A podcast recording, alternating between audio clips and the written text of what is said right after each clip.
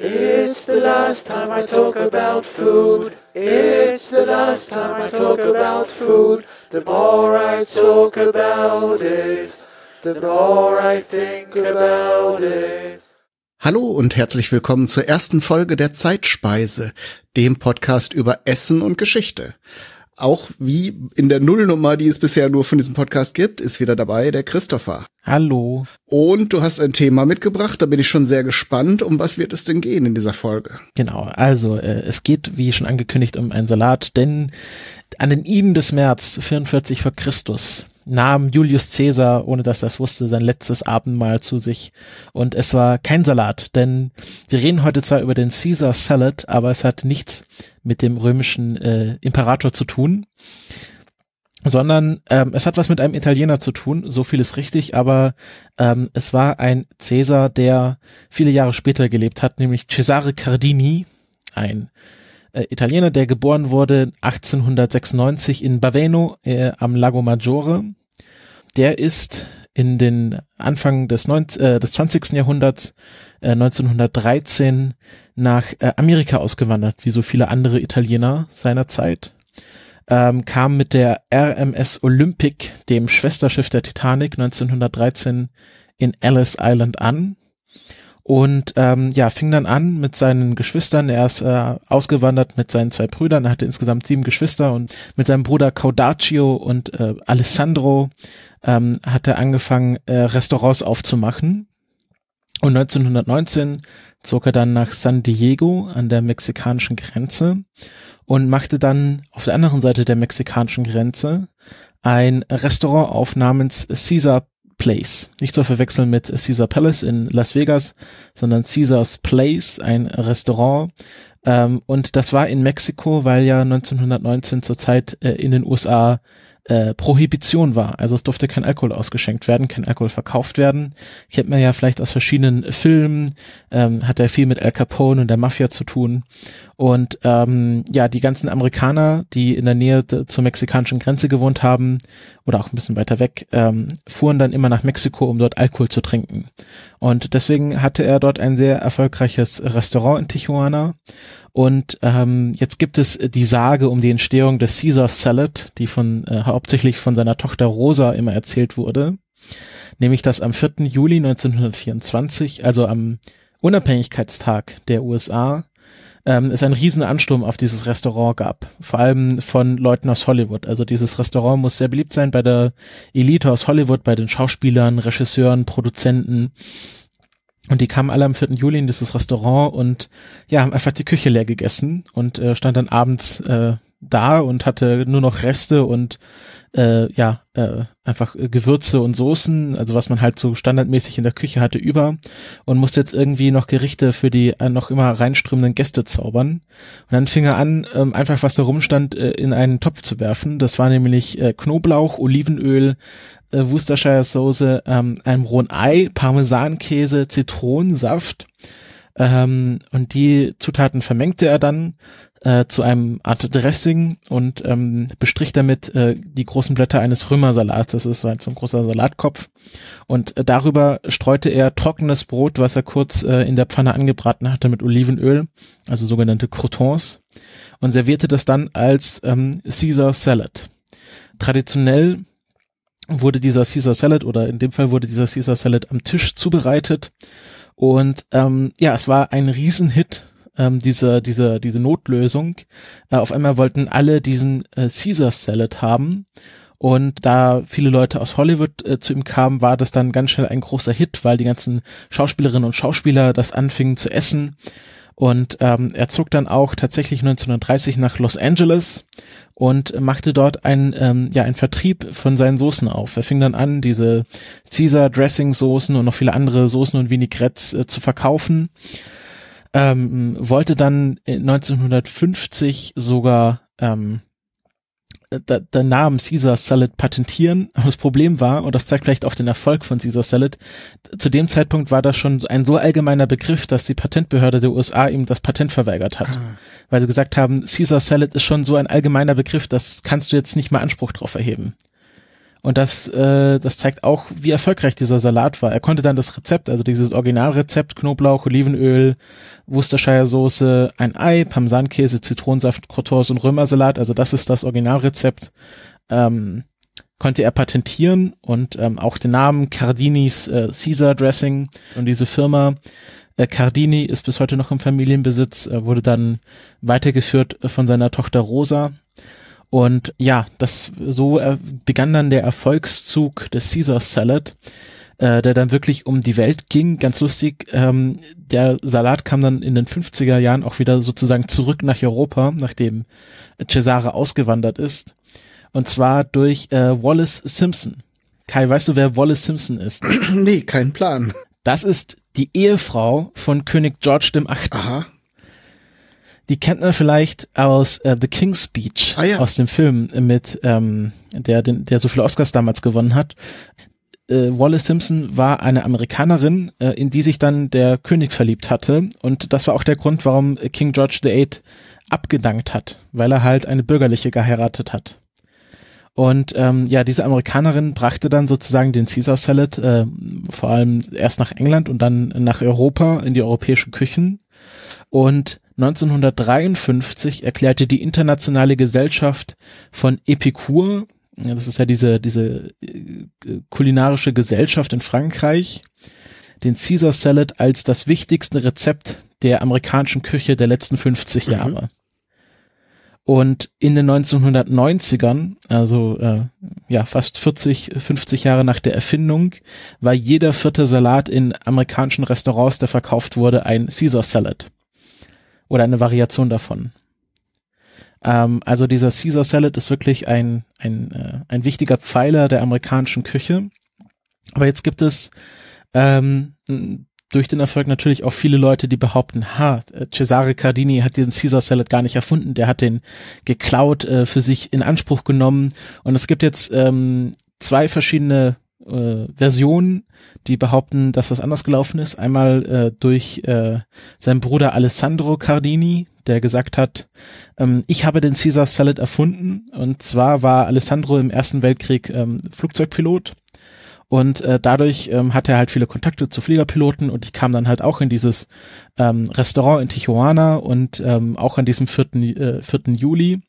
Und ähm, er hat dann quasi diesen Salat äh, zusammengestellt für seine Fliegerfreunde und hat den dann äh, in zu Ehren, also so behauptet er, behauptet er zu Ehren dieser Piloten ihn Aviators Salad genannt. Das Interessante ist aber, dass in diesem Aviator Salad Anchovies drin sind, die in dem Originalrezept nicht drin sind.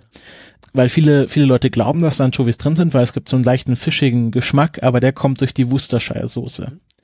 Und äh, Rosa Cardini, die dann ähm, bis 2003, bis sie gestorben ist, das äh, Familienunternehmen weitergeführt hat, hat auch immer sehr stark dieses Rezept verteidigt und hat gesagt, da kommt keine, keine Anchovies dran, da kommen auch keine gegrillten Hühnerbrüste dran, was er so gern als Beilage dazu serviert wird äh, und hat gesagt, dass es nur das Originalrezept ist, der Original Caesar Salad, also ohne Anchovies, ohne irgendwelche weiteren ähm, äh, Beigaben über das Originalgericht hinaus. Also wenn man einen Caesar Salad mit ähm, Anchovies serviert bekommt, dann ist das kein Caesar Salad, sondern ein Aviator Salad. Mhm.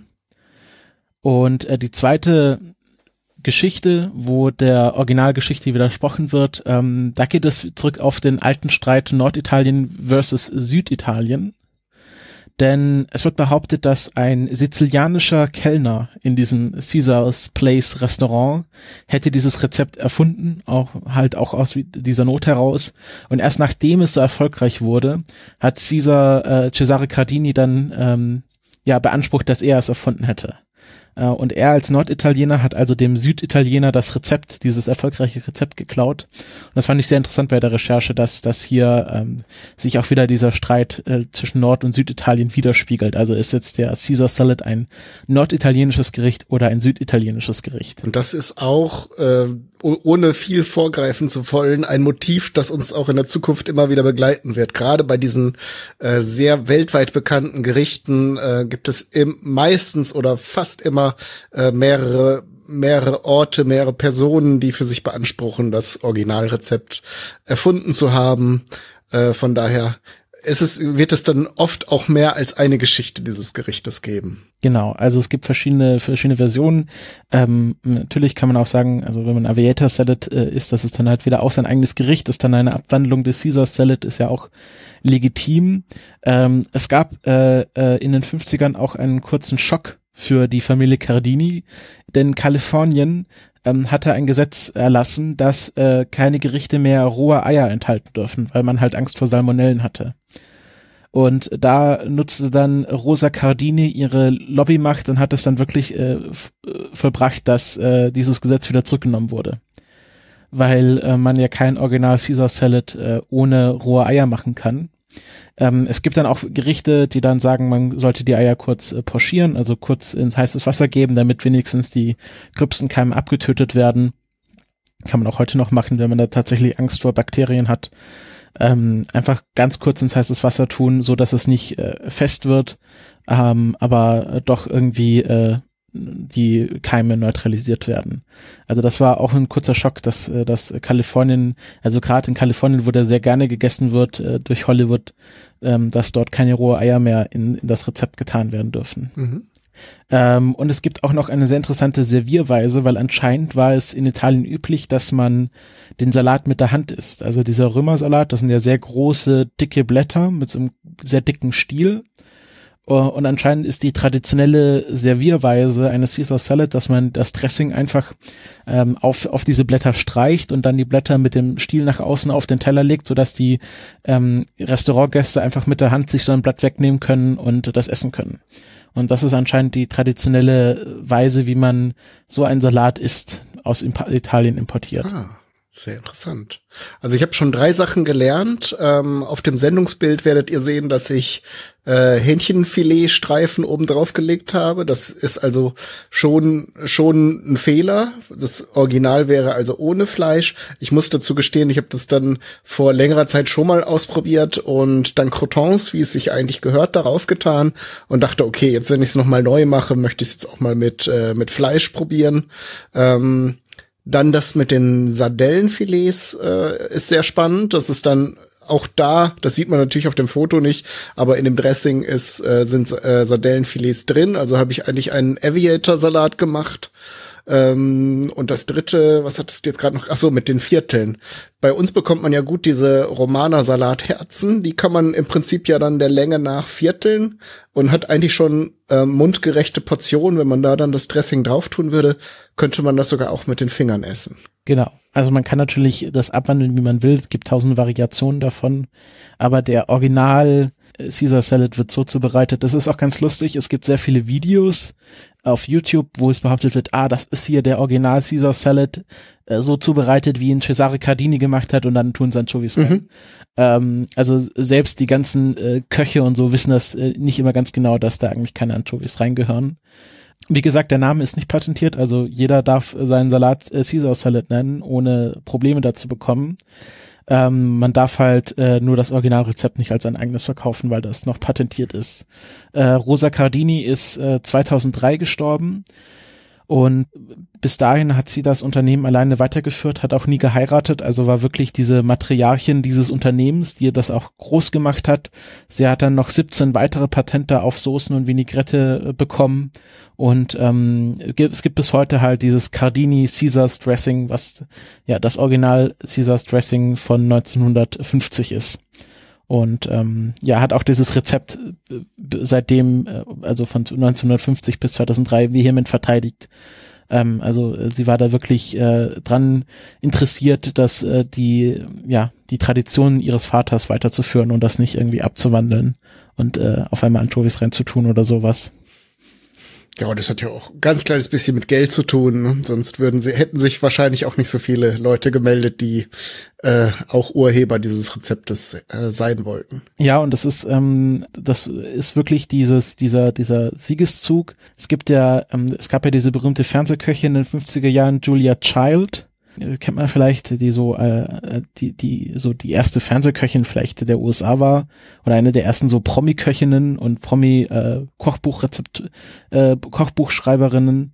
Ähm, und die hat auch in einem Kochbuch beschrieben, es ist so, so die erste große Erwähnung des Caesar Salad, dass sie das damals 1900 äh, äh, in den 1930er Jahren von Cesare Cardini selber zubereitet gegessen hat und das damals schon also es muss relativ schnell gegangen sein, dass das so ein, ein, ein berühmtes Gericht war, weil es war damals schon in den 1930er Jahren ein großes Ding, dass sie dann in das Restaurant nach Tijuana geht und ähm, diesen Caesar Salad isst. Also das muss relativ schnell ein relativ großer Erfolg gewesen sein. Ja, ich könnte mir gut vorstellen, wenn du erwähnst, dass da die Hollywood-Stars gegessen haben. Das gibt's ja heute teilweise auch noch, dass bestimmte Ernährungstrends von den Prominenten äh, in den USA vor allem dann verbreitet werden. Ähm, und ne, das, die Leute haben sich immer schon für Stars interessiert. Und wenn da jemand sagt, oh, dieser Salat ist wirklich klasse, dann hat man im Grunde schon die beste Werbung, die man haben kann. Ja, und das war's zum Caesar Salad. Du, du meintest, du hättest ihn schon mal äh, zubereitet. Mhm. Ähm, ich habe den tatsächlich, muss ich zu meiner Schande gestehen, noch nie gegessen. Ist das denn, äh, ist das denn eher ein unge, also ich kann mir also mit Wust, äh, Worcestershire Soße ist auch eher äh, ein ungewöhnliches Dressing. Also letzten Endes ist ja das Dressing eine Art von Mayonnaise. Ähm, das merkt man mhm. auch sehr deutlich. Also klar durch das äh, rohe Ei. Man kann es, wenn es, wenn man es feiner machen will, auch mit Eigelben nur machen. Äh, und je nachdem, wenn man sehr gutes Olivenöl nimmt, dann ähm, hat, bringt das natürlich auch noch seine Ge Geschmacksnoten mit. Die Worcestershire Soße ist eigentlich gar nicht so im Vordergrund. Ähm, die tue ich mittlerweile auch an normale Mayonnaise drin, weil sie dieses Ei-Aroma eigentlich, die, eigentlich noch so ein bisschen verstärkt. Und durch die Zutaten, da sind ja eben, wie du sagst, auch schon Sardellenfilets drin, ist dieses Umami, also dieser Geschmacksverstärker-Effekt, äh, äh, steht da im Vordergrund. Also es schmeckt sehr intensiv, was sicher auch für die Beliebtheit des Gerichtes äh, steht. Naja, und Zitronensaft bringt dann noch so eine fruchtige Frische mit rein. Ähm, also es sind durchaus, also es ist wie eine, wie eine ultra äh, intensive Mayonnaise und ähm, ja, der Salat bringt natürlich dann auch noch knackige Frische mit, sonst wäre es halt sehr schwer, äh, wenn jetzt nicht noch ähm, Blattsalat dabei wäre. Ja, und wie gesagt, also die Crotons, die bringen dann eben noch eine weitere knusprige äh, Komponente rein. Ähm, und Knoblauch natürlich, äh, wenn man Knoblauch mag, ist, mag, ist das sowieso immer ein, ein Plus. Von daher kann ich dir nur empfehlen, das mal zu probieren. Das ist wirklich lecker. Ja, jetzt muss ich es ja fast ja. tun. Ich kann ja keinen Podcast drüber machen, ohne ihn nicht zu essen. Aber ähm, ja, es ist natürlich auch ähm, dann, wenn man noch äh, Hähnchenbrust dazu tut, äh, schon fast ein Hauptgericht. Ähm, wahrscheinlich dann auch so ein bisschen, um, um das äh, ein bisschen sättiger, sättigerende zu machen, ähm, ähm, ist vielleicht auch eine sinnvolle Abwandlung. Mhm. Genau. Ich habe äh, ja jetzt äh, unpanierte, ähm, was man häufig sieht, auch vor allen Dingen in den USA, wo ja viel auch mit der Fritteuse gekocht wird, sind dann eben panierte und frittierte äh, Hähnchenteile. Was ich mir auch noch lecker vorstelle, aber selber noch nicht probiert habe, sind äh, Sardinen tatsächlich. Die kann man ja dann entgräten ähm, und dann diese diese Hälften äh, in Öl ähm, braten oder auch frittieren, wenn man es gerne etwas krosser mag. Äh, und, und vor allen Dingen, wenn man Fisch mag. Also wenn das nicht so da, dein Ding ist, dann nimmst du natürlich eher Hähnchenfleisch, aber das habe ich als Variante auch schon gesehen. Oder Ei, wenn man jetzt kein Fleisch möchte und äh, auch kleine Tomaten ähm, sind als Varianten dieses äh, ursprünglichen Salats auch noch gut vorstellbar. Genau, dann hoffe ich, ähm, dass jetzt alle ähm, was gelernt habt, vor allem über die Geschichte des Caesar Salad, ähm, der nichts mit äh, Julius Caesar zu tun hat, äh, bis auf den Namen und ähm, vielleicht auch Lust bekommen hat, mal selber den Caesar Salad auszuprobieren. Ich werde es auf jeden Fall gleich am Montag tun, mir gleich äh, die Zutaten dafür kaufen. Ähm, ist ganz interessant, äh, was äh, was ich mir noch aus diesen Zutaten, ableit Zutaten ableiten kann, ist, was äh, so äh, gute Küchen immer im Vorrat haben. Ja. Ich habe, ich lese sehr, sehr gerne ähm, ähm, ein, ein äh, amerikanische Essenswebseite, die heißt Born Appetit, das ist auch ein Magazin und die hatten äh, sehr interessante Artikel über äh, was so die wichtigsten Elemente einer guten äh, eines guten Vorratsschrankes ist. Und da kam auch drin vor ähm, Anchovies, also ähm, Sardinen und äh, Worcestershire Soße und äh, Olivenöl. Ja, Knoblauch, Olivenöl, klar. Ähm, aber dass halt, dass halt diese Worcestershire-Soße auch immer ein gutes Ding ist, was man im Vorratsschrank haben kann, sieht man daran, dass äh, Cesare Cardini das auch einfach vorrätig hatte, nachdem alles andere weg war. Bis auf den Blattsalat, den Romana-Salat, der natürlich im Vergleich zu anderen Salaten sich relativ lang hält, aber eben nicht ewig, sind die Zutaten Zitronen sind ganz gut haltbar, Olivenöl und, und auch die eingelegten Sardi Sardellen, die ja, wie wir jetzt wissen, zum Aviata-Salat gehören, aber auch die Soßen, das sind alles Sachen, die nahezu ewig haltbar sind und von daher kann man sich damit auch gut bevorraten. Genau, also wenn man ähm, wird wahrscheinlich auch gut getrunken an diesem 4. Juli. Ja. vielleicht auch vielleicht so ein gutes äh, Hangover oder wenn man abends aus, der, aus, dem, aus dem Club reinkommt oder aus, vom, vom Feiern, dass man sich schnell noch ein Caesar-Selle zusammenschmeißt, damit man nicht ganz äh, und mit nüchternem Magen ins Bett Genau, geht. diese mayonnaiseartige Konsistenz des Dressings, die fängt natürlich viel von den Giften auf, beziehungsweise verlangt, wenn man es dann vor dem Be Besaufen, Besäufnis dann isst, äh, äh, verlangsamt es ja auch die Alkoholaufnahme im Blut.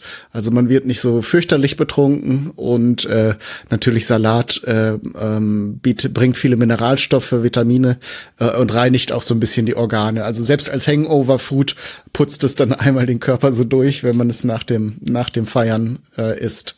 Von daher passt das schon ganz gut ins Tijuana der Prohibitionszeit. Ja, passt auch ganz gut zu Hollywood, würde ich äh, auch sagen. Ja, stimmt. Die haben es sicher auch ganz schön krachen lassen. Ähm, ja, das soll es auch für diese Folge gewesen sein. Ähm, wenn ihr irgendwelche jetzt Feedback speziell äh, zum Caesar Salad habt, äh, wenn wir irgendwelche Fehlschlüsse, Fehler, faktische Fehler drin hatten oder äh, jetzt in dem Fall ich, äh, dann äh, könnt ihr uns gerne Feedback in den Kommentaren auf unserer Webseite hinterlassen, zeitspeise.de. Könnt uns auf äh, Twitter antwittern unter zeitspeise-pod und auf Facebook findet ihr uns auch unter Zeitspeise Podcast. Ähm, ist auch nochmal alles in den Shownotes verlinkt und auch alle äh, Artikel und Links, die wir jetzt zu der Recherche benutzt haben, werden dort verlinkt, dass ihr da nochmal selber ein bisschen nachlesen könnt, wenn ihr das wollt. Und ähm, ja, äh, verbreitet einfach äh, die frohe Kunde, dass es diesen Podcast gibt. Erzählt es euren Freunden, eurer Familie, eurem Lieblingskoch, ähm, wenn der wenn ihr im Restaurant sitzt und der kommt aus der Küche heraus und plaudert mit euch, könnt ihr vielleicht mal fallen lassen, dass es hier einen interessanten Essenspodcast gibt. Und äh, ja, wir freuen uns einfach, wenn ihr auch das nächste Mal wieder uns zuhört. Da können wir ja schon ein bisschen spoilern. Es wird Genau. gehen um Everybody's Favorite, die Pizza. Wir bleiben in Italien Genau. oder in Amerika. Je nachdem, wie man sieht. Ähm, und ja, dann freuen wir uns auf euch. Bis zum nächsten Mal. Alles Gute und tschüss. Tschüss. Eat my head with cream. Eat my arms with mayonnaise. Eat my legs with ketchup. And the invite friends around to taste my ass.